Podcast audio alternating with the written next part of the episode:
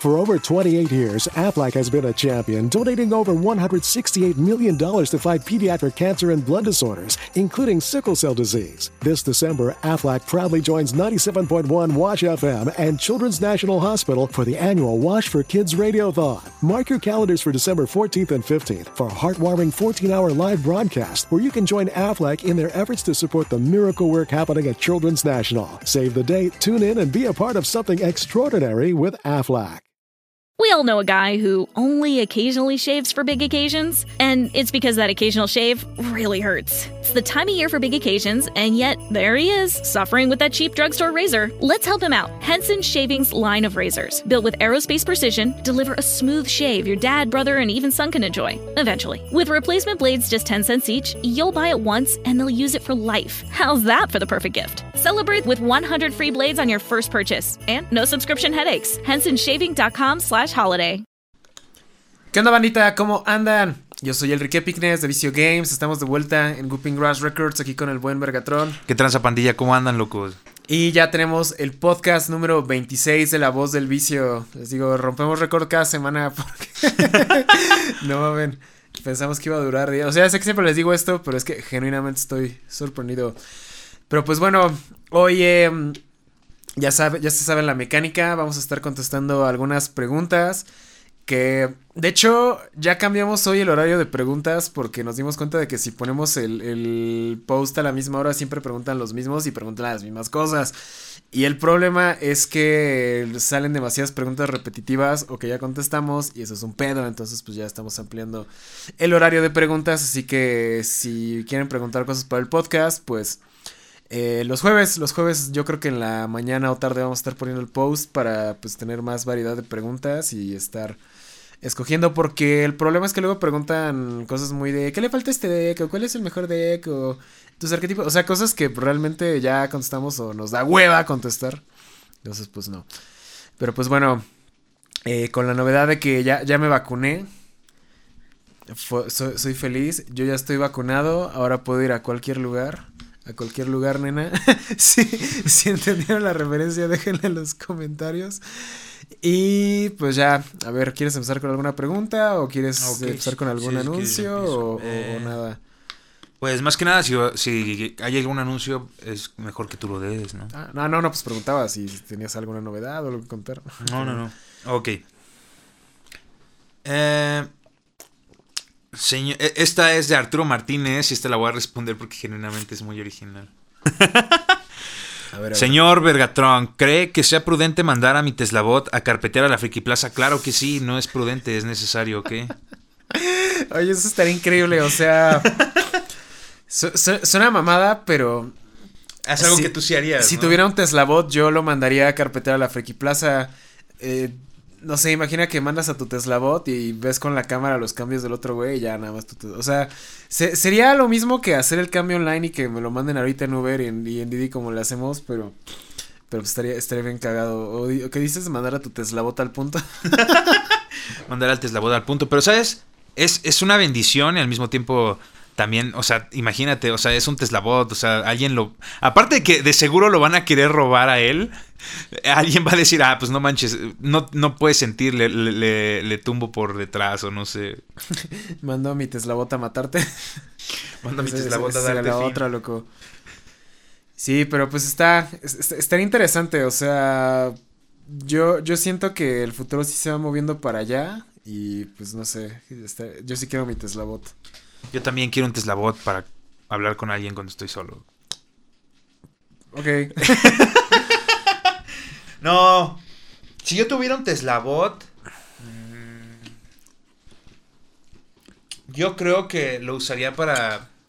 Para limpiar la casa todo el día. O sea, genuinamente sí es algo que necesito. O sea, ya sé, ya sé que. Ya sé que existe la rumba. O sea, ya sé que existe el, los rumbas. Ajá, pero yo genuinamente. Ajá. Yo genuinamente necesito un este. Un. Pues ahora sí que un. Algo que limpie. Algo que limpie, exactamente. Sí, yo ya eventualmente que tenga varo voy a comprar un rumba o algo así, porque sí hace falta.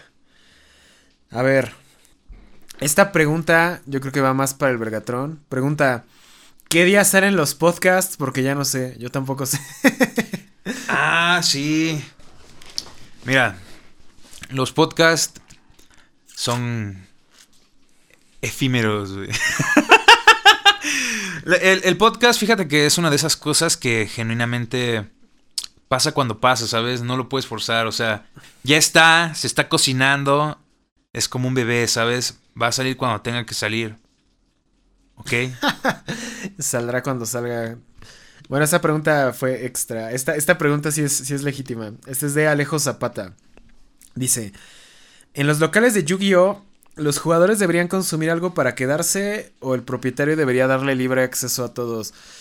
Ok, ok. Yo creo que em, tú lo que quieres como tienda o locatario es que pues, es poner gente en la puerta de alguna manera, ¿no? O sea, lo que generalmente tienen las tiendas de Yugi es pues eh, que espacio para jugar. El problema llega cuando van los mismos 10 cabrones, como la friki de aquí de Toluca, que no compran ni pito y nada más van a hacerse güeyes y pues nada más están ocupando espacio. Y no se meten a torneos, no compran producto y nada más están haciendo güeyes. Entonces yo creo que eh, tal vez no, no no sería muy conveniente poner a huevo una política de que tienes que comprar algo diario o no puedes estar. Porque no mames. Sí, o sea, no mames. Pero pues también, o sea, si ves que un cabrón lleva dos semanas yendo y no ha comprado nada, ni unas papitas, o, y nada más está haciendo pendejo, pues sí, puedes decirle, oye, no entras a torneo, no estás comprando, dejas el baño hecho un cagadero.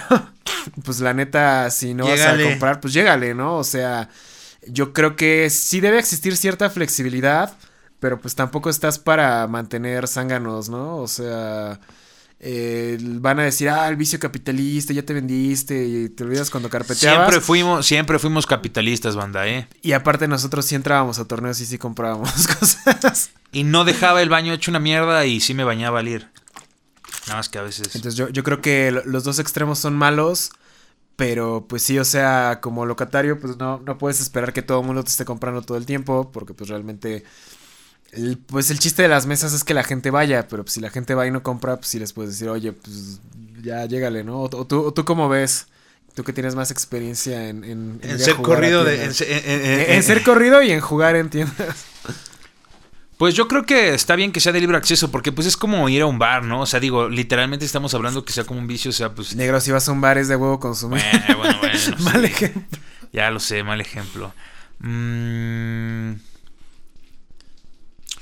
Pues es que yo creo que limitas pues a tus clientes, o sea, gran parte del juego es jugar, entonces si tú no permites que la gente juegue en tu local, pues me imagino que es imposible que puedas pues existir como local, ¿no? Bueno, yo, yo es lo que creo, porque pues es lo que yo creo que a lo mejor a la gente le llama la atención de la Friki Plaza y es que pues como sea tienes todos los lugares en el mismo o sea, todos los negocios de lo mismo en un mismo spot y además tienes la habilidad de poder jugar, entonces pero si no compran, nunca. Entonces, pues, ¿para qué los quiero, no? Pues. O sea, es que te digo, yo. Ah, bueno, sí, sí, sí. o sea, sé que es irnos muy a los extremos, pero pues pasa, o sea.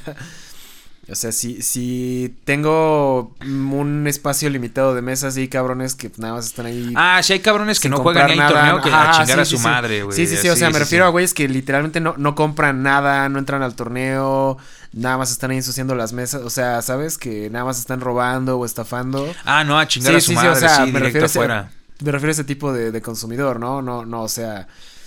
Porque digo, te digo, no puedes esperar que pues todo el mundo te, te compre unas micas diario, ¿no? Una caja o lo que sea, pero pues si lleva tres semanas ahí el güey sin comprar nada, pues oye, carnal, ¿vas a comprar o qué, no?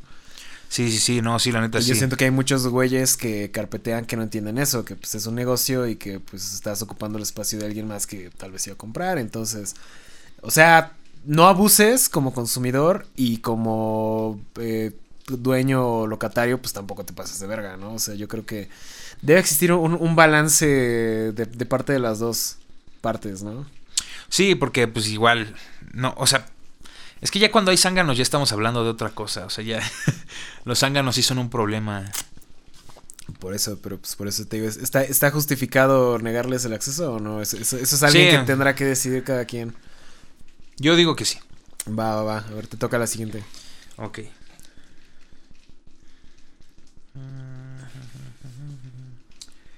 Ah, bueno, este es yo creo que para los dos, pero lo, lo- voy a reducir el número porque la verdad es muy largo hacer 10, entonces... Saludos tío Vergatron, ¿cuál sería su top 10 de videojuegos desde el inicio de la era gamer? Tipo desde el Atari hasta, hasta el PlayStation 5. Ok, voy a empezar con... lo- pero vamos a reducirlo, a reducirlo a 5 nada más, va, va. Está más... El, el juego que más me gusta y que más me ha gustado en toda la historia es uno que se llama Xenoblade Chronicles. Y eso que he jugado muchos videojuegos. Luego pondría el Sonic Adventure 2.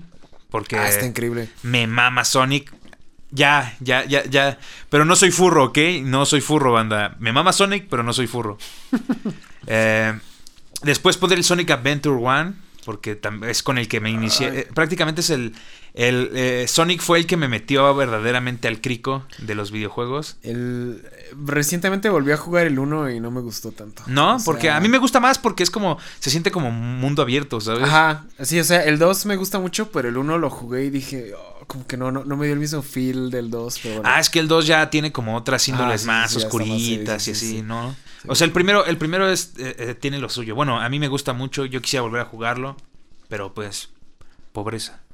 Eh, ya llevamos tres. Y luego hay unos de, de Xbox que nadie conoce, o bueno, al menos yo no he topado a nadie que, que los conozca, que son el Kingdom Under Fire.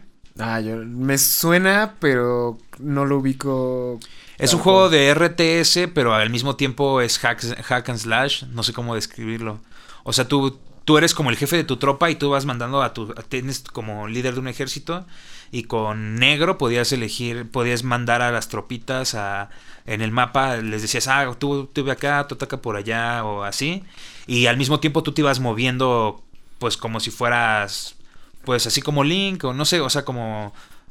Ujú, ujú, Sí, sí, sí. Y luego llegabas y te se chocaban así los ejércitos, tú pegabas normal, pero al mismo tiempo era de, de estrategia en tiempo real. O sea, era un juego de multitasking, de esos perfectos para gente con síndrome de atención dispersa, dispersa como yo. Entonces es uno de esos juegos que a mí me gustaba mucho. El que más me gusta, porque hay dos.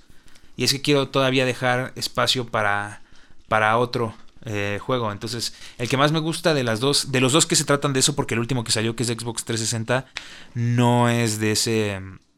No es de ese mismo estilo de juego, ya se volvió un Dantes Inferno y cosas así.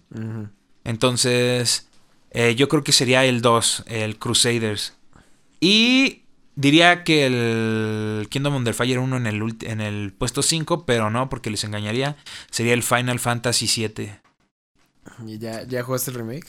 No, tengo Play 4, no sé si haya para Play 4. Ah, no, no. Nada más No, hay para sí. Play 5. Sí, es para Play 5. Ah, o sea, no, no somos millonarios, aquí no es Disneylandia. A ver, yo. Yo creo que mi, mi juego favorito de todos los tiempos es Doom, el original de 1993. El del... Así, sí, sí, yo creo que es el juego que más he jugado en toda mi maldita vida y es de los que, o sea, es ese juego lo jugué tanto que me sé prácticamente todos los secretos del, al menos del primer episodio de memoria. De hecho, ese nos lo estuvimos echando en live cuando tuve COVID. Dije, bueno, pues tengo COVID, así que vamos a jugar Doom una semana. Eh, sí, sí, terminé los, los tres capítulos. Ya no he terminado el, el Type Flash Consumed y el que sigue, porque pues ya como que ya me dio hueva. Pero sí, o sea, yo creo que el juego que más he jugado en toda mi vida es Doom y es de los que más me gustan. Eh, también de juegos clásicos. No sé, bueno, es que yo, yo sí estuve jugando juegos desde muy morrito y mis papás pues igual, ¿no? Entonces, este... em, me gustaba también mucho los primeros Prince of Persia, no, no los de Ubisoft, sino los de Compu, el, el 1 y el 2. Yo creo que... Ah, eran un clásico. Simón. Sí, sí, sí. Yo, mi jefe tenía una compu con todos esos videojuegos. El, el 2 de Prince of Persia, el de The Shadow and the Flame, yo creo que es igual, ese es de mis juegos favoritos. Ese igual lo jugué un chingo de veces. Y pues la, la neta me, me gustó la mejora gráfica, la música está chida, el combate está bueno. O sea, to- todo, todo está chido. Yo creo que Doom y Prince of Persia son como que de los juegos que más me han marcado.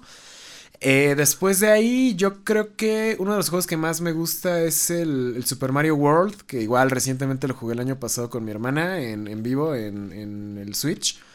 Y pues sí, de hecho lo terminamos completo. Ese, ese, ese me mamó así un, un chingo. Em, entonces sí, 100% recomendable. De hecho, otro juego que también jugaba un chingo con mi hermana, que no sé por qué no hemos jugado en vivo, es el de las Tortugas Ninja, el 4, el de Turtles in Time. Ese lo jugábamos en el Super Nintendo y también me mamaba un chingo. De hecho, es igual así, lo jugaba con mi hermano un buen. Y ya de juegos modernos, diría que Zelda Ocarina of Time, pero la neta no, no, no, está, no está tan verguero. Yo creo que... Es que la neta de juegos, como ya nada más me queda un espacio para juegos...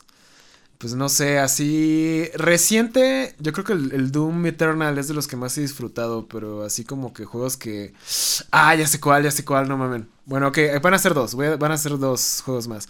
El Red Dead Redemption, el 1, no mames, ese lo acabé al 100%, güey, le metí sete, no mames, le metí como 90 horas a ese puto juego. Ah, sí, cierto, me faltó decir Ghost of Tsushima, pero. pero, pero es que. Es que bueno, si decíamos 10 iba a estar muy sí, largo. Sí, sí, va a estar muy largo, pero sí, es... Sí, pero Ghost of Tsushima es uno de esos juegos que me gustó porque yo lo acabé y un amigo, y un amigo que se divorció también. Le se dedicó a su- su- sufrió todas sus penas acabando al 100% el maldito juego. O sea, ese güey sí lo acabó al 100%, o sea, venía nada más a jugarlo, o sea, nada- hubo una vez en las que en la que yo llegué a la casa y ese güey estaba ahí y le digo, "¿Qué pedo, negro?" No, estoy terminando, estoy terminando esta mierda, güey. Ya nada más me faltan 152 zorros que encontrar. Hijo de la chingada. Más o menos así estuve con el Red Dead Redemption. O sea, hice todo, güey. Los retos de casa, los retos de apuestas, los retos de todo. Y sí, ya terminé el final con el 100% y dije, ah, no mames, gra- gran juego, gran juego.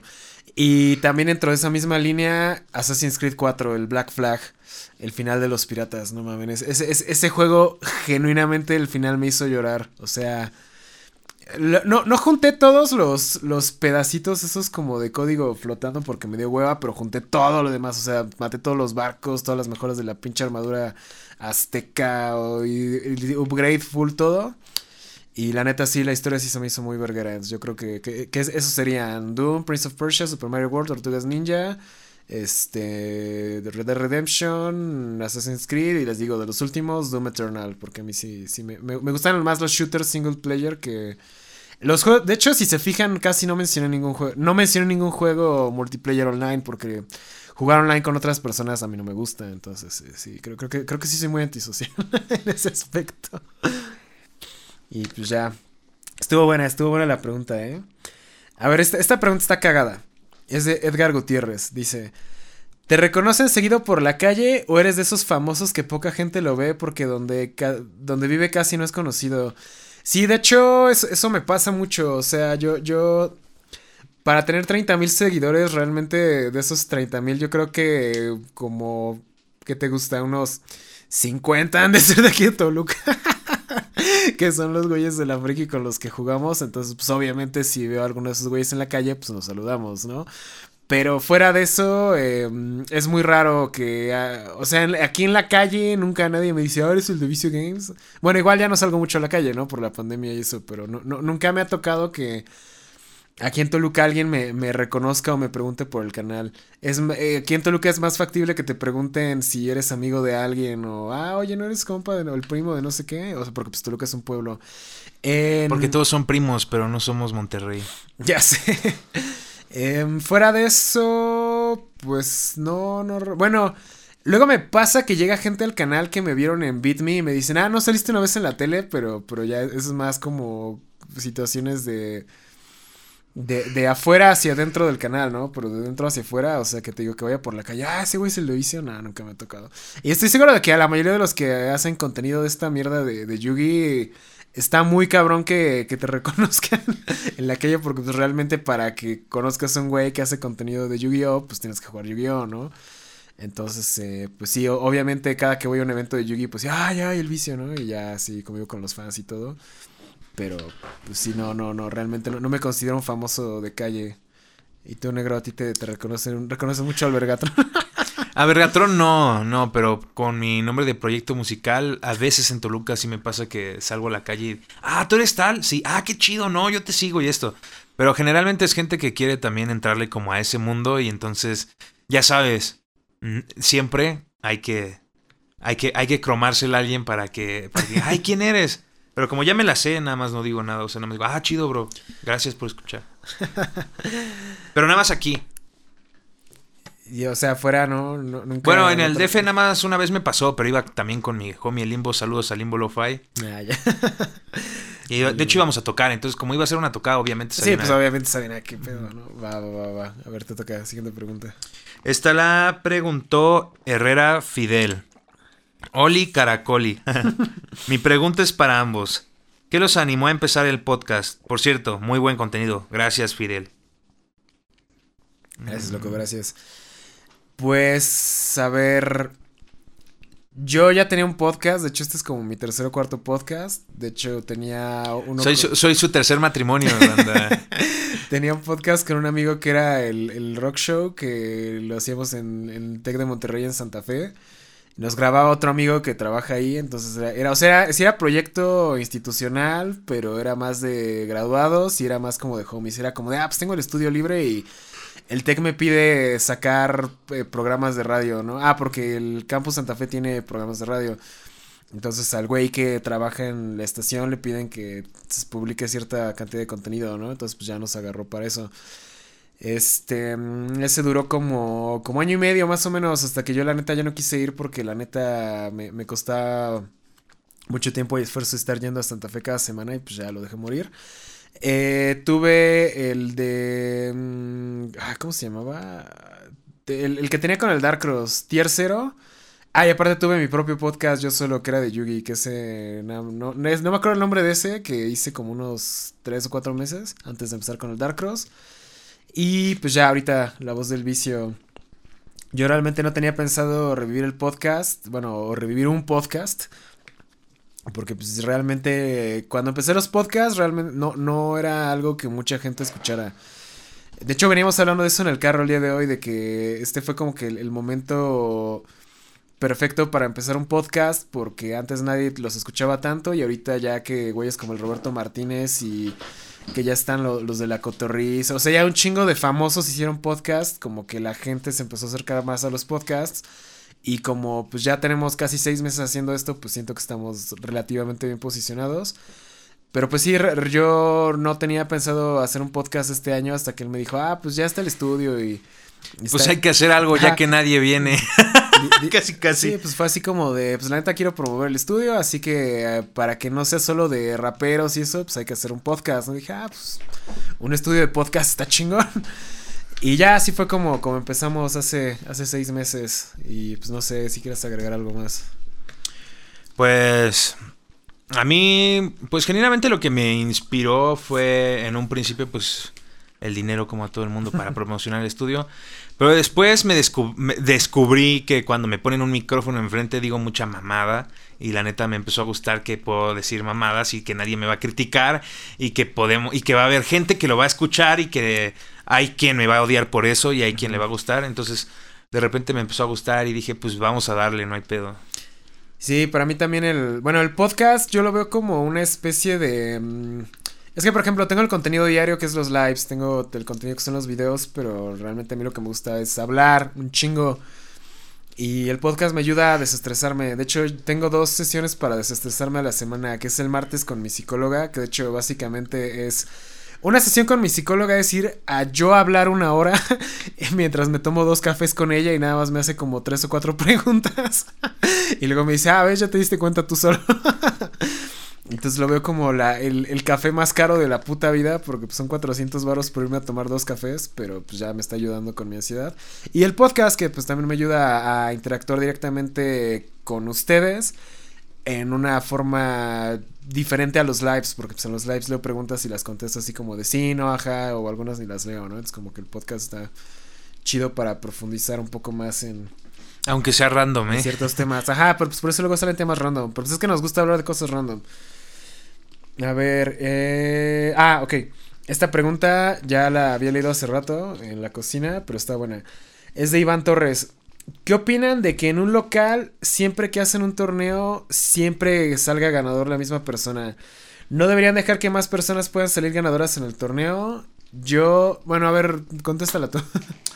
Pues mira, yo creo que no es culpa del local, eh, yo creo que está Ni bien porque jugador. si- de- ni del jugador, o sea, está bien porque si él está ganando es por algo y en vez de preocuparnos por el hecho de que, ah, es que él siempre gana, por eso yo no juego, deberían decir, es que él siempre gana, podría yo ganarle. Exacto, exacto. Em, es que no quiero meterme en, ay, la generación de cristal y esas mamadas. Realmente no va por ahí, sino que yo siento que este es un juego competitivo. Y si un güey va a competir y siempre gana, realmente, pues, o sea, sí es su culpa el ganar siempre porque pues se está esforzando, ¿no? Está poniendo tiempo, dinero y esfuerzo y pues está llevando los premios. Eh, que no es lo mismo de que gane el mismo güey con ayuda, ¿no? O sea, una cosa es que seas chingón y ganes porque eres chingón y otra cosa es que ganaste porque pues, te dieron el win, ¿no? Pero bueno, yo, yo, creo, yo creo que la pregunta original no iba en ese sentido. Entonces, em, pues véanlo de esta forma. Existen pues los juegos de los Juegos Olímpicos, los mundiales de cualquier deporte, o sea, cualquier cosa competitiva. Siempre, si te fijas, casi siempre que hay un campeón es un güey que se va como así con pinche racha ganadora por años, ¿no?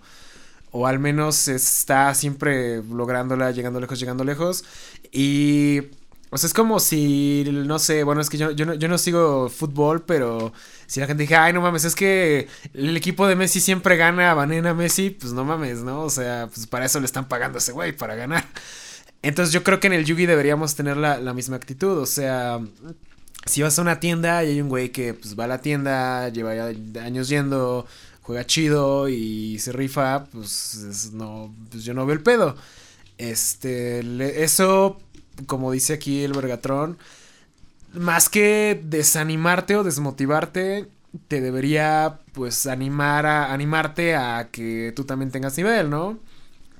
Y muchas veces, a menos de que el güey que gane todo sea un puto mamón de mierda con pésima actitud como muchos pros, este, igual y es un güey chido y hasta te puede dar tips o te puede ayudar, ¿no? Porque pues finalmente el tener competencia como un güey que siempre gana, pues también te ayuda a estar mejorando constantemente. Porque realmente que ganes todos los torneos de una tiendita no importa. Lo que importa son los eventos grandes. Y en los eventos grandes, pues vas a enfrentar a otros güeyes que ganan siempre. Entonces, pues, entre más competencia haya, pues el nivel sube para todos. Y yo creo que es más sano. Pero pues sí, este. No, no creo que. Prohibir a que alguien juegue porque gana un chingo eso no, no se me hace algo como sano para nadie y yo creo que desafortunadamente yo vengo de una generación en la que empezaron las medallitas por participación y pues yo creo que en, la vida adulta eso sí nos está causando pedos, o sea, la tolerancia a la frustración es muy baja y por eso ya tengo problemas de depresión y ansiedad porque oh, yo no soporto la frustración. Pero pues sí, sí, bueno, al menos así yo lo veo. O sea, si alguien se rifa y gana, pues está bien, ¿no? Pues yo pienso exactamente lo mismo. Digo, o sea, si, te, si estás jugando y te esfuerzas para ganar y estás ganando, ¿por qué te quieren banear? O sea, si realmente estás siendo bueno, o sea, tú, no, lo, que, tú lo que quieres no es ganar, tú quieres sentir, no sé, la neta, no, no, no le veo. O sea, si, si yo voy a un torneo y no, no me toca contra el mejor del spot, por ejemplo, un torneo local y no me toca contra el mejor del spot, pues mm, siento como que no jugué, ¿sabes? Porque es como de, ah, o sea, ¿sabes? No sé cómo darme a entender en ese sentido. No, sí te entendí, pero pues sí, banda, o sea, mejor, en vez de buscar cómo nerfear a los demás, busquen cómo mejorar. ¿Y ahora voy yo? Sí, sí, sí, vas. ok. Esta es de un homie que tiene letras coreanas y que antes de este de que pasara esto, sé que eres un Irving Irving Ekota. Eh, Irving Ekota, ajá. Boom, Vergatrón bilingüe asiático. ¿Cuáles fueron los inicios del Vergatrón en el mundo de la música? Esta sí fue muy directa para mí. Me gustó mucho la vez que hablaron de música. Ojalá se repita de vez en cuando. Saludos a toda la bandera. Tú también estuviste en una banda, ¿no? O algo así. Sí, sí. Ah, bueno, entonces podemos narrar un poco. Pues mira, curiosamente eh, es curioso porque yo en un principio quería... Ah, bueno, tienen que saber que Vergatron era un vato emo. O sea, pero emo full emo, no, no emo así de, ah, no, no, no, era emo, emo, emo. Entonces a mí me mamaba un chingo el post, el post hardcore y el hardcore y ya sabes, ¿no? Toda esa mierda. Pero yo siempre quise cantar de cosas emo. Entonces, no podía porque no tenía una banda y la neta es que no soy muy diestro con las manos para tocar guitarra y o bajo o algo así, ¿no? Entonces, eh, en ese momento todavía no era muy sonado, estamos hablando como del 2006, 2007, eh, hacer música con, con la compu o algo así, ¿no?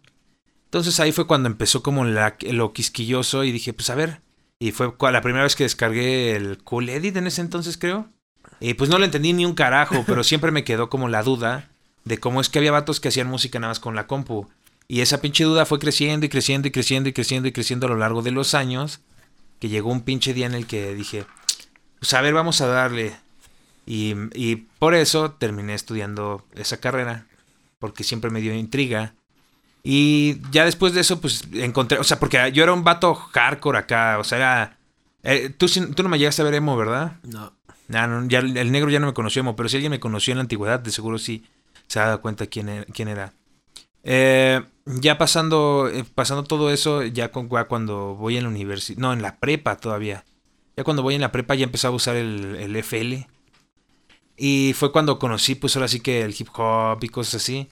Y pues poco a poco como que te vas volviendo acá moreno, ¿no? Dejas de pensar en lo emo y, y sí, transi como que, como que me fui cambiando hacia además el hip hop, porque era algo que podía hacer, ¿sabes? Mi idea era que yo iba a cantar al principio, pero no me da mucha pena hablar en público y tengo un podcast, ¿eh? Este, me da mucha pena hablar en, me da una- mucha pena hablar en público.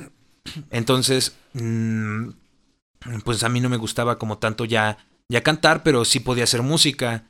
Eh, eventualmente, a lo largo de los años, se- uno nunca deja de ser emo, solamente cree que no ha sido emo, pero en el fondo siempre eres emo. Once emo, never again normal. O sea, te juro que una vez que eres emo ya, Ya, ya valió verga. ya valió verga, llegó el alemán. Entonces, pues después surge todo esto, porque lo cagado de todo esto es que en algún momento entre el 2016 For over 28 years, Aflac has been a champion, donating over $168 million to fight pediatric cancer and blood disorders, including sickle cell disease. This December, Aflac proudly joins 97.1 Wash FM and Children's National Hospital for the annual Wash for Kids Radiothon. Mark your calendars for December 14th and 15th for a heartwarming 14 hour live broadcast where you can join Aflac in their efforts to support the miracle work happening at Children's National. Save the date, tune in, and be a part of something extraordinary with Aflac. We all know a guy who only occasionally shaves for big occasions, and it's because that occasional shave really hurts. It's the time of year for big occasions, and yet there he is, suffering with that cheap drugstore razor. Let's help him out. Henson Shaving's line of razors, built with aerospace precision, deliver a smooth shave your dad, brother, and even son can enjoy, eventually. With replacement blades just 10 cents each, you'll buy it once and they'll use it for life. How's that for the perfect gift? Celebrate with 100 free blades on your first purchase, and no subscription headaches. HensonShaving.com slash holiday. Y ahorita el ser emo pasó del, del hardcore y post-hardcore y así. Y de repente se empezó a volver como de trap y sad boy y todo eso. Y aquí estoy otra vez. como si tuviera 15 otra vez. Qué loco, qué loco. Yo. Sí, de hecho. El canal empezó. O sea, yo empecé a hacer contenido porque yo quería hacer música. Acompáñenme a escuchar esta historia que está cagada. Eh, bueno, yo desde morrillo, pues a mí siempre me ha gustado rock y el metal y todo eso, ¿no? Yo así de- desde morrillo siempre quería tocar guitarra, pero pues mis papás nunca me quisieron comprar una. En la secundaria tuve clases de guitarra acústica un año, pero pues la neta ese profe como que no rifaba y nunca me interesó la guitarra acústica. Hasta después que me compré una. Eh, pero bueno, entonces em, ya en la prepa, en uno de mis primeros semestres, tenía un amigo que igual, eh, o sea, como, bueno, eh, yo estuve en el TEC. Había talleres así de, de todo, ¿no? Entonces había taller de guitarra, muchos de mis amigos estaban en taller de guitarra. Y un amigo estaba vendiendo su guitarra, que era una Ibanez RX20, creo que de 1994, todavía la tengo. Culerísima, porque pues las, la línea RX es de las más culeras que tiene Ibanez, o sea, son starters, pero pues estaba chida, ¿no? Así blanquita, con sus dos pastillas humbuckers. Y pues ya estuve, estuve con esa y empecé a aprender así, pues solo por mi cuenta, o sea, estaba muy de moda eh, cuando estaba en la prepa el Guitar Pro. Entonces te bajabas el Guitar Pro y bajabas tus tablaturas de Ultimate Guitar y ya como que ahí ibas viendo qué pedo, ¿no? Y te las ibas aprendiendo. Eh, yo realmente no tomé clases durante mucho tiempo y nada más era lo que iba viendo así como que en el Guitar Pro y luego así como que lo que me decían mis amigos. Y ya luego me metí a clases un tiempo, pero pues el pedo de las clases es como, es que es como ir al psicólogo, o sea, tienes que estar pagando semana con semana y pues se acaba el varo, ¿no? Entonces pues ya no, no pude, no pude seguir yendo a clases particulares. Eh, entonces, em, después pues ya seguí eh, así comprando guitarras, de hecho tengo como cinco guitarras que ya nunca uso. Y en la carrera también, eh, ya que estuve en Campus Toluca, que pues era más grande que la CMTP, pues también había taller de guitarra, entonces pues ya casi todos los semestres, creo que sí todos los semestres estuve en taller de guitarra, también me metí a canto y eh, es que yo me la vi en todos los proyectos, o sea, mi idea era de que si ya estaban pagando el TEC y realmente las clases pues, son solo una parte, o sea, lo, digamos que si vas en el TEC y tienes beca, tienes que tratar de desquitar ese pedo lo más posible, ¿no? Porque entre más cosas te metas, más estás haciendo que rinda tu inversión, o yo lo veo así, entonces me metí a todos los putos talleres y actividades que podía y pues ya me la vi en la escuela siempre. Entonces les digo, estuve en guitarra, en canto, en el Tolmón, que es una madre de, debate. O sea, estuve, yo estuve en toda actividad que había, yo estaba, iba al gimnasio, etc. etc. Entonces, eh, eh, realmente en cuanto a cosas musicales nunca fui muy bueno, de hecho yo, creo que el talento sí existe y yo no lo tengo, pero pues bueno, con suficiente práctica eventualmente la logras. No, no existe el talento, negro. bueno, a mí no, no, no sé, realmente eh, yo no siento que sea muy musical. en cuanto a, o sea, teóricamente y eso sí, de hecho creo que yo debería hacer música en la computadora. sí, de hecho, ah, ahí les doy otra cosa, ese es un secreto mío. Eh, yo no no, no sé tocar, o sea, sé, sé cómo hacer los acordes y todas las escalas. Sé toda la teoría, pero, o sea, tocar el piano para mí es un, un, un martirio. Ah, o sea, sí, tocar el teclado también. Entonces, pues obviamente la tecnología está a la orden del día y aquí tengo mi aparatito que es como una cuadrícula, que es un teclado que funciona, ¿cómo, ¿cómo se decía? Ah, ¿Cómo? Exorga... Ah. Bueno, el chiste es que, está, que lo puedes, puedes programarlo para que se organice de una manera en la que para transponer un acorde solamente tienes que mantener la misma posición de los dedos y, cambiarlas de posición. Entonces, de esa manera puedes hacer múltiples acordes y muchísimas cosas sin la necesidad de como masterizar el piano. Entonces, como yo, o sea, el problema conmigo es que a lo mejor me siento como muchas ondas artísticas, pero soy muy técnico a la hora de pensar. Entonces, la, ventaja de poder trabajar en la compu es que puedes poner todo lo técnico y no tienes que preocuparte tanto por lo práctico. Entonces, por ejemplo, cuando estoy así haciendo alguna rola o algo, realmente pues me, enfoco mucho en, en la compu, pues como, como bien dicen en el medio, a mausear todo. pues sí. A, mausearlo y pues, pues así. dar clics como yo. Dar clics, ajá, exactamente. Mauseando hasta el final. Pero pues yo por eso te digo, no se trata de talento, se trata de que pues, saber dos, tres cositas y ya. Ajá, o sea, te digo, creo que eso es lo que me pasó, que la, la neta yo sentía que no, no podía tocar chido y pues ya me, me terminé desanimando. Pero bueno, antes de desanimarme, eh, cuando en mi último semestre de la carrera yo realmente, bueno, yo estudié creación y desarrollo de empresas y en el TEC te dan cuatro materias optativas. Eh, mi director de carrera quería que tomara madres como administración de proyectos y contabilidad súper avanzada y mamás así. Pero pues a mí realmente me valía verga. Yo, yo quería cosas que a mí me interesaran porque aparte pues ya llevaba materias bien pinches complicadas. Entonces, en el último semestre, una de mis optativas fue em, una que era. No sé, era, era, un curso de audio, no me acuerdo el nombre de la materia pero te enseñaban a usar eh, Pro Tools así de forma básica, Audition en forma básica. El 101. Ajá, sí, sí, sí, o sea, desde cortar, pegar, este, efectito, o sea, cosas así, ¿no? El, la clase estaba más enfocada como para huellas de comunicación, o sea, como para tipo programas de radio y esas madres. Y de hecho, mi proyecto final en una de esas materias fue que teníamos que... Eh, hacer un, como un fandom de, de, de, una caricatura o una serie. Entonces tomabas como que un clip y todos los miembros del equipo tenían que hacer una voz y ve que editarlo y mezclarlo y presentar ya el video final del, del corto.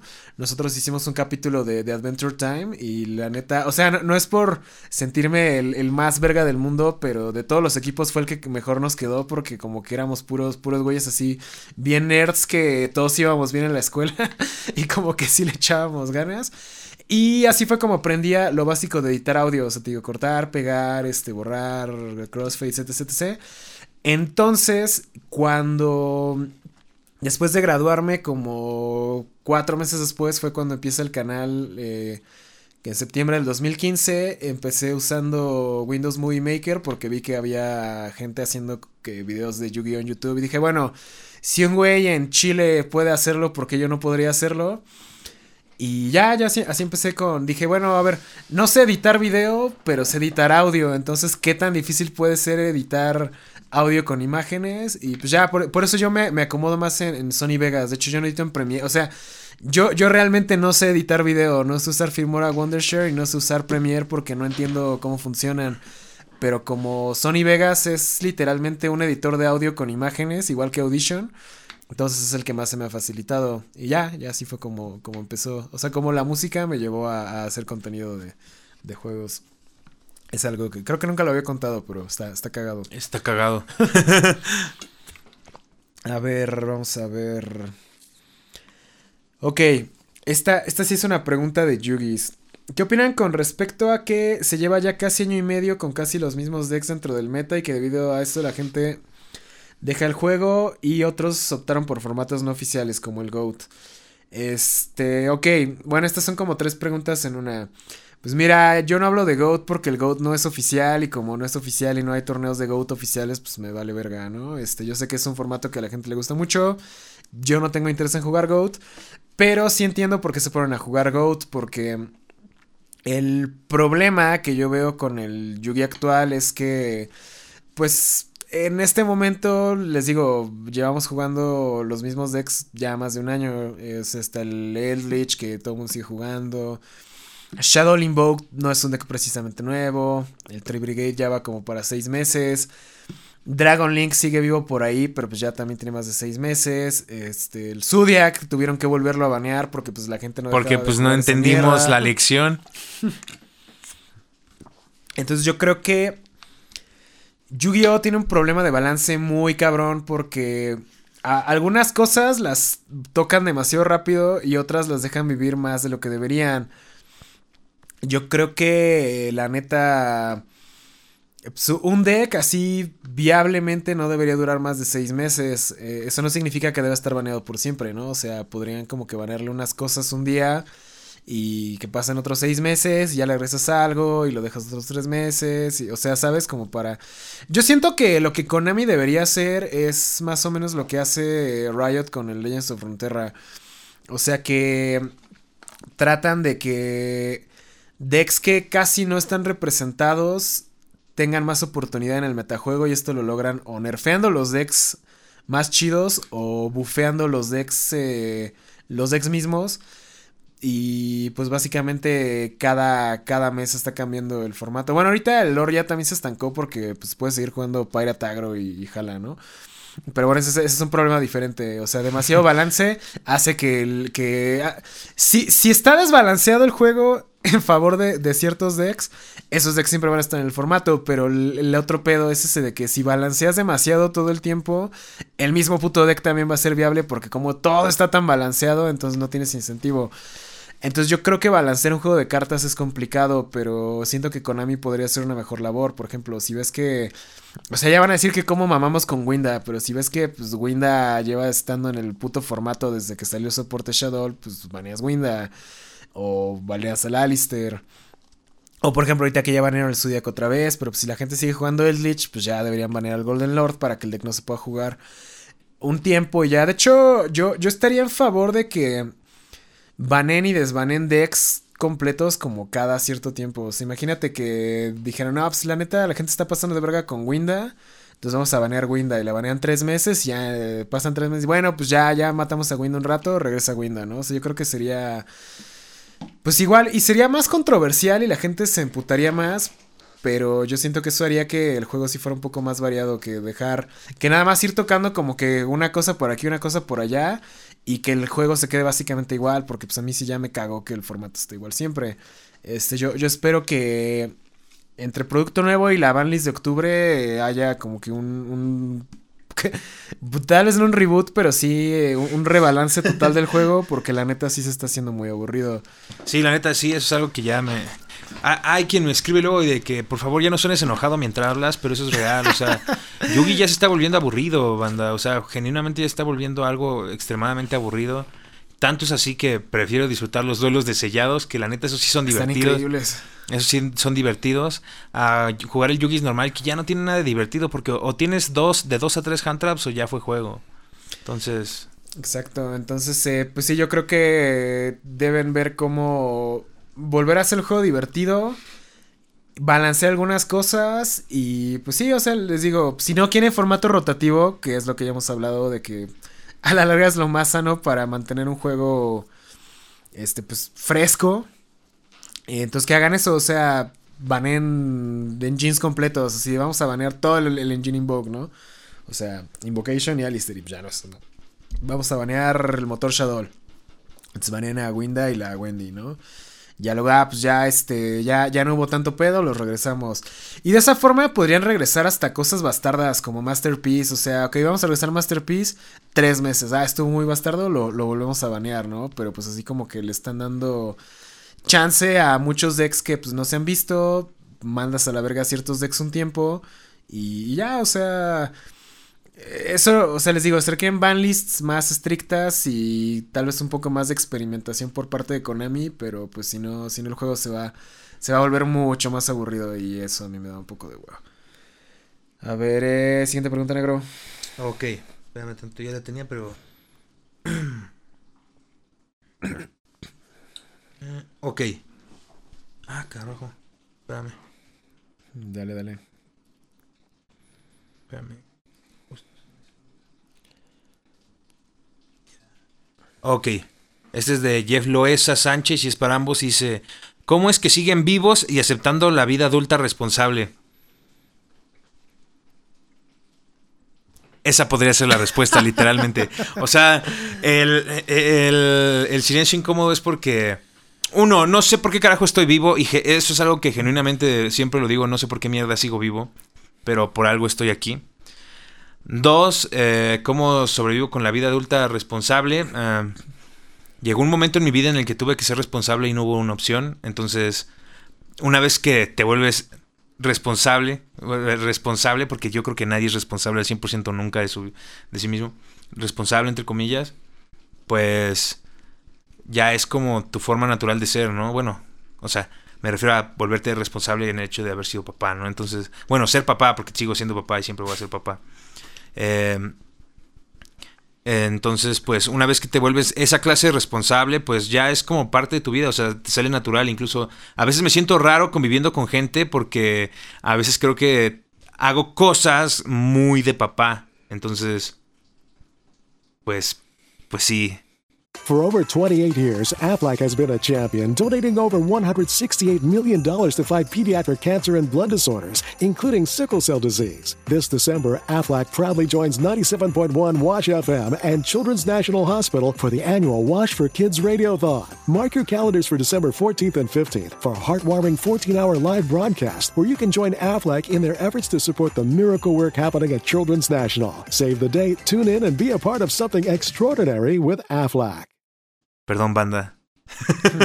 Pero bueno, la, la respuesta es esa, ¿no? Me tocó ser responsable y, y pues ahora que, que pues ya pasó todo lo que pasó en mi historia, eh, pues ahora la verdad es que me tiré un buen rato a la miseria, ¿saben? O sea, sí me tiré un buen rato a la miseria y no sé si se note que sí me tiré un rato a la miseria, pero la neta es que eh, somos responsables y hay que salir siempre adelante. El truco es, pues seguir, o sea, suena bien de la mierda esto, pero pues la única solución es seguir adelante y caminar y, y pues ver qué pedo con tu vida y tú darle eh, adelante. Esa es mi única cosa de cómo le hago para seguir siendo, seguir vivo y pues, eh, y más que nada con la vida responsable. Sí, banda, nos, nos cayó el COVID y pues ya Sí, pinche COVID. seguimos vivos.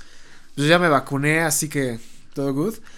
Eh, pero, pues sí, yo creo que eh, llega un momento en el que sí ya tienes que empezar a ver qué, pedo y qué vas a hacer con tu vida, ¿no? Y pues yo creo que no.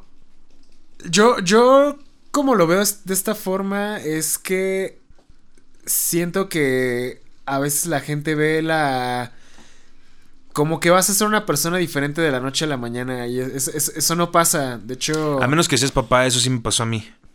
No sé, yo, yo, yo, yo tengo un conocido que decía que ojalá su novia sí se embarazara porque eso, eso, ah. eso lo iba a... El, ser papá lo iba a obligar a rifarse y, ya poder hacer sus proyectos. Yo le digo, güey, o sea... No, no funciona así, ¿eh? Tampoco funciona así. Si no puedes con tu vida ahorita, el, cuando tengas un hijo vas a seguir siendo huevón y con hijos, o sea. Entonces yo, yo creo que tenemos que dejar de ver el, el ser responsable o exitoso como un switch que es así inmediato, sino que yo creo que es un proceso gradual, o sea... Eh, no es como que un día estás valiendo verga y al otro día ya es 100% responsable. Ya tengo, ya soy dueño de Facebook, güey. Ajá, ya tienes casa, carro y todas tus deudas pagadas, ¿no? Realmente es, un es un proceso, por ejemplo, en mi caso, pues yo todavía sigo viviendo con mis papás porque no me alcanza para rentar en ningún lado y no me alcanza porque pues tengo mi crédito educativo con el TEC de Monterrey, que son como 6 mil baros al mes, con lo que claramente podría pagar una renta. Entonces, eh, y aparte pues tengo deudas de tarjeta de crédito, ¿no? Entonces, eh, yo creo que tienes que ir viendo gradualmente, pues, qué puedes ir haciendo para, para ir mejorando tu situación, ¿no? Pues en mi caso ya casi terminó mi crédito, después de que termine el crédito me quiero tomar un rato para pagar mis demás deudas y ya que sea un hombre libre de deudas y ya tenga pues suficiente ingreso para poder hacer otras cosas, pues ya ver, ver, ver qué sigue, ¿no? Pero pues o sea, realmente no, no es un pedo de la noche a la mañana y, yo siento que es una forma errónea de verlo. Entonces sí, o sea, cada, cada día pues como que vas, vas viendo un poquito más de cómo está tu situación, cómo puedes irla mejorando y pues te vas moviendo hacia, hacia ese objetivo. Y no, banda, no, no, no, no crean que, ah, si, si me hago papá mañana voy a... No, no vayan a, hacer eso, eh, no vayan a hacer eso, no, no, no, Que de hecho fue un proceso largo ahora que ya, sí, claro. ya, lo medito.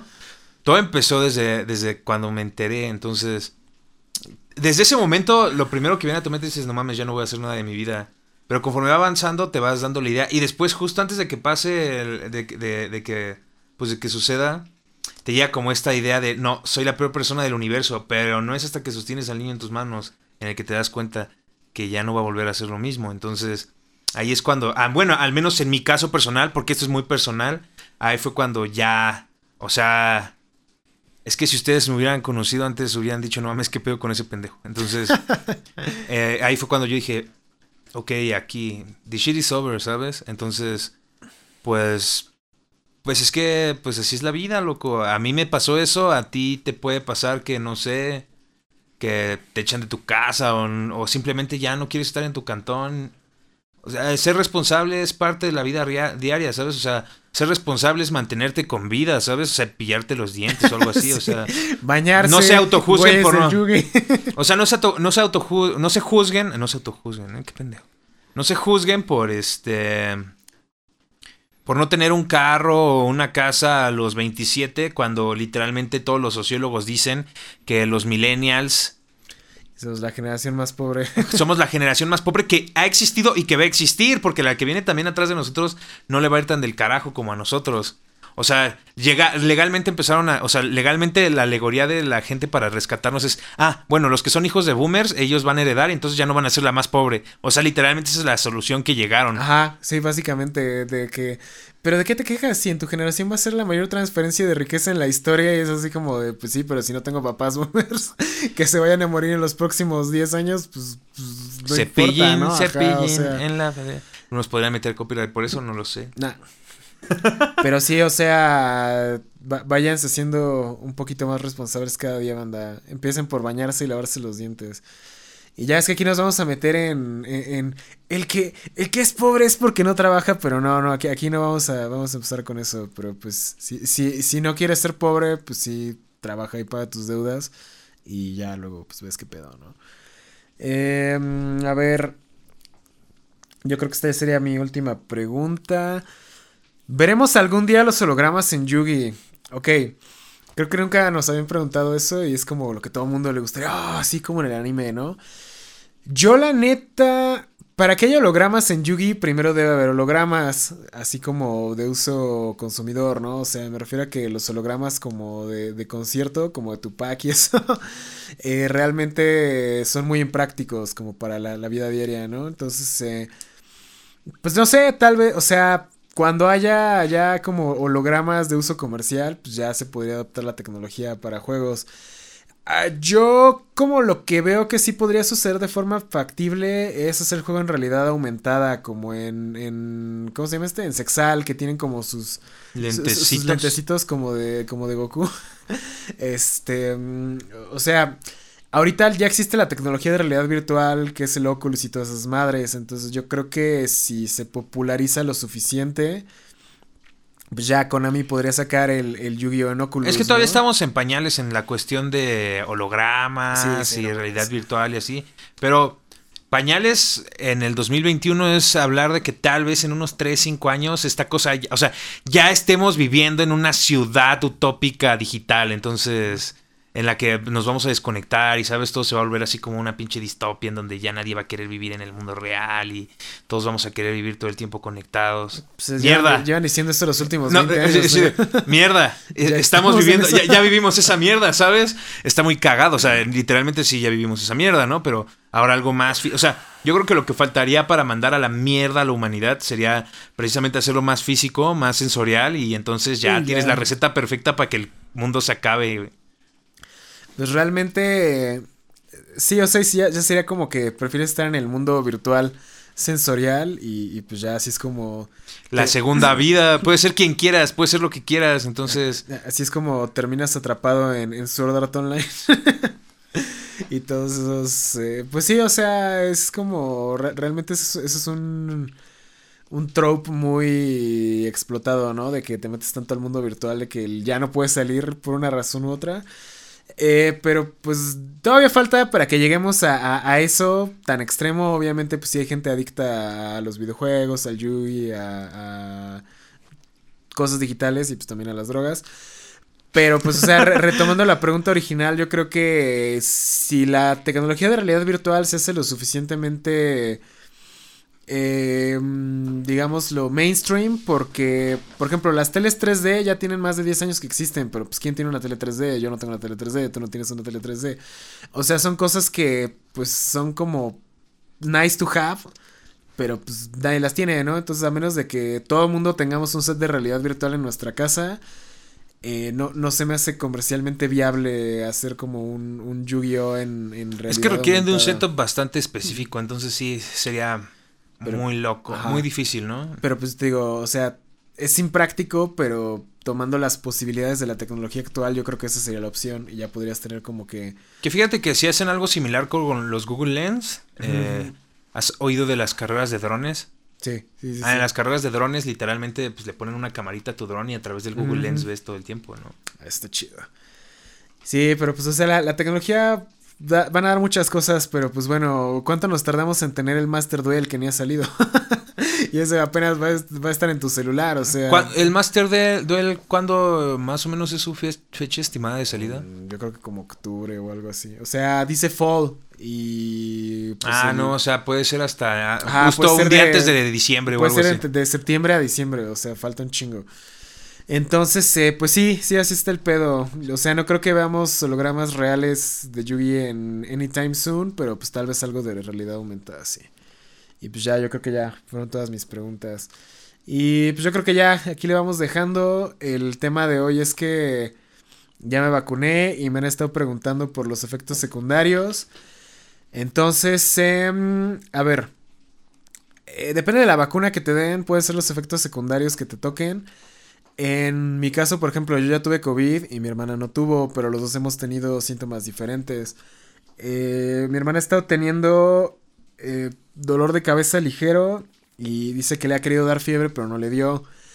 En mi caso, ah, bueno, los dos nos duele el brazo, o sea, sí te va a doler el brazo como si te hubieran dado un puñetazo así bien dado por un par de días. Entonces, eh, pues ese sí es un, un, yo creo que al noventa y tantos por ciento de los que se vacunan les va a pasar eso. Y lo que a mí se me dio fue fatiga. De hecho, en cuanto me pusieron la vacuna, como a la media hora me empecé a sentir como medio desorientado, así como si me hubiera fumado un porro, me hubiera hecho una caguama, así, oh, lo verga, Eso es ¿no? todo, pandilla. Voy a ir a vacunarme con todas las ganas el sábado o el domingo y para andar acá. Y ya sabes en la nota, loco. Y ya después de eso, pues comí y me dormí como dos horas y ya sí me hace falta dormir. Después de eso me bañé y en lo que ha pasado de la noche, nada más eh, me ha querido doler un poco la cabeza y me sentí un poco cansado. Nos vacunamos como a la una, o sea, tiene apenas como 10 horas, entonces todavía, todavía falta un ratote, pero se supone que los efectos son como que en las primeras 24 horas. Y ya este... eh, O sea, te digo, aunque ya te haya dado COVID, sí te puedes... Ah, de hecho, este es un... va- vamos a, a aprovechar para desmentir algunas cosas. Sí lo dice la CDC, ¿no? Que aunque te haya dado COVID, te puedes vacunar al día siguiente. Sí, porque muchos dicen, si me dio recuperado". COVID no me puedo vacunar. Si te dio COVID, sí te puedes vacunar. En cuanto, por ejemplo, a un amigo, su doctor le dijo que se tenía que esperar tres meses. Otro amigo me dijo que igual me tenía que esperar tres meses. Pero mi tía, que es doctora, ya me dijo que como ya pasaron dos meses ya me puedo vacunar. Y la mayoría de los expertos que he estado viendo están de acuerdo en que si ya pasó al menos un mes de que estás negativo, o sea, ya estás recuperado y todo, ya te puedes vacunar. Entonces, eh, pues sí, sí vacúnense, banda. La neta, No me acordaba que habíamos sobrevivido al COVID, güey. no mames, negro, sí. Ah, Sí, a, mí, a mí- a mí sí me dejó secuelas, por eso lo recuerdo todos los días. Sí, no, o sea, pero, o sea, sí, sí, sí lo tenía, o sea, sí, sí, sí, sí lo procesaba, o sea, bueno, lo sabía, pero no lo procesaba, ¿sabes? No, no, no fue hasta ahorita que me cayó el 20 de, pudiste haber muerto. O sea, esa es una de esas cosas, no sé cómo muerto, carajo sigo, no, no sé cómo carajo sigo aquí. Sí, pudimos haber muerto, pero no lo hicimos.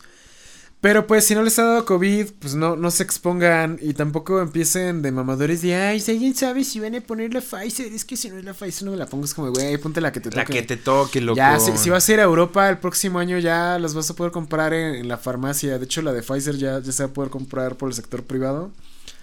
Entonces ya, si, si te urge a huevo la de Pfizer. pues Porque ya- vas a ir a Europa, claro. Ajá, porque vas a ir a Europa, pues ya te la pones. Pero pues, por ejemplo, yo no voy a ir a Europa y de todos modos me tocó la de Moderna. Que con esa sí puedes entrar a Europa, según yo. Entonces, si fuera a Europa como mañana, me podría ir, pero pues no me voy a ir a Europa. O sea, este, a menos de que tu caso sea muy específico, pues no, no te pongas. de- o sea, si, si, si tomas Tonayán y vas así a, a comer tacos junto al desagüe en el metro, pues no te pongas de mamador o sea. Gracias, Enrique, O sea, por se- se- describirme. Se, se- se han metido, se han metido cosas peores, banda, no mamen.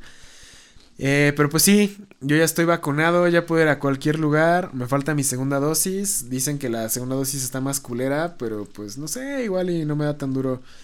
Eh, por ejemplo, otro conocido que le tocó Sputnik dice que cuando se la pusieron sí sintió como si le, le hubiera dado COVID dos días. Eh, bueno, él ya tuvo COVID, entonces eh, pues yo creo que depende de tu organismo, los efectos secundarios. Por ejemplo, aquí le toca al Vergatrón el sábado, ¿no? Sí, pero yo estoy seguro que voy a salir ileso, banda, porque yo soy perro callejero. Entonces, pues, pues a ver cómo nos va. Eh, igual. Al rato, no mames, banda, ya no puedo existir. Sí, sí, sí está dura la moderna. Y pues ya aparte, eh, así, esto no, no es medical advice, no es consejo médico, pero vi que si te quedaron como algún tipo de secuelas y te vacunas, que hay una ligera posibilidad de que tus síntomas mejoren si te vacunas, porque tu cuerpo ya tiene más información inmunológica para como corregir la infección, entonces pues digo, pues no, no, no te puede lastimar y hasta podrías mejorar un poquito más, ¿no? Entonces yo, yo digo No que- te va a matar, no, no Ah, es como que te dé va a COVID. matar, exacto. Sí, banda, no, no sean antivacunas. Y pues ya entre, entre más rápido regresemos a, a- estemos vacunados, pues ya más rápido puede haber yugis y, y cosas físicas. Y podemos hacer cosas y podemos salir a vivir. Aunque yo nunca salía de todas maneras, entonces. Bueno, pero ahora no, no. El no poder hacer algo porque no se puede a porque yo no quiera es muy diferente, ¿sabes? Sí, se- seré libre dentro de mi jaula, por se- favor. seré libre de valer verga cuando yo quiera y donde yo quiera, no, no porque la sociedad me lo exige. Pero pues bueno, banda, aquí llegamos al final de este podcast. ¿Qué es? ¿El 27, 26? 26. 26, una horita. Esperamos que les hayan gustado. Ya sé que esta vez no hubo tema central porque son puras preguntas, pero pues no ha habido nada. ¿Qué ha habido, banda? ¿Qué ha habido? ¿Quieren que hablemos de la captura de pantalla de cómo se llama? Del del crossduel. del crossduel. Vamos a hablar de No, un sí banner se ve, 10 se ve, mira, es que ese color que está usando eh, claramente me indica que va a haber una va, va a ser de tag. O Sí, sea, ¿cómo? cómo, no mames, o sea, no podemos hablar de un puto banner 10 minutos, ¿no? Sí, sí, no, no, no, pues no, ya, no. si la próxima semana será algo nuevo de Yugis o cambia algo, pues obviamente lo, lo estaremos tocando, pero pues, pues mientras no, porque no hay nada, así que pues vamos a... a- Vamos a seguir hablando de la vida y sus problemas. Ya se la saben, locos, pero pues bueno, nos estamos viendo. Ya nos estamos viendo, Es La voz locos. del vicio, bye bye. Cuídense. For over 28 years, Aflac has been a champion, donating over $168 million to fight pediatric cancer and blood disorders, including sickle cell disease. This December, Aflac proudly joins 97.1 Wash FM and Children's National Hospital for the annual Wash for Kids Radiothon. Mark your calendars for December 14th and 15th for a heartwarming 14 hour live broadcast where you can join Aflac in their efforts to support the miracle work happening at Children's National. Save the date, tune in, and be a part of something extraordinary with Aflac. We all know a guy who only occasionally shaves for big occasions, and it's because that occasional shave really hurts. It's the time of year for big occasions, and yet there he is, suffering with that cheap drugstore razor. Let's help him out. Henson Shaving's line of razors, built with aerospace precision, deliver a smooth shave your dad, brother, and even son can enjoy, eventually. With replacement blades just 10 cents each, you'll buy it once and they'll use it for life. How's that for the perfect gift? Celebrate with 100 free blades on your first purchase and no subscription headaches. HensonShaving.com slash holiday.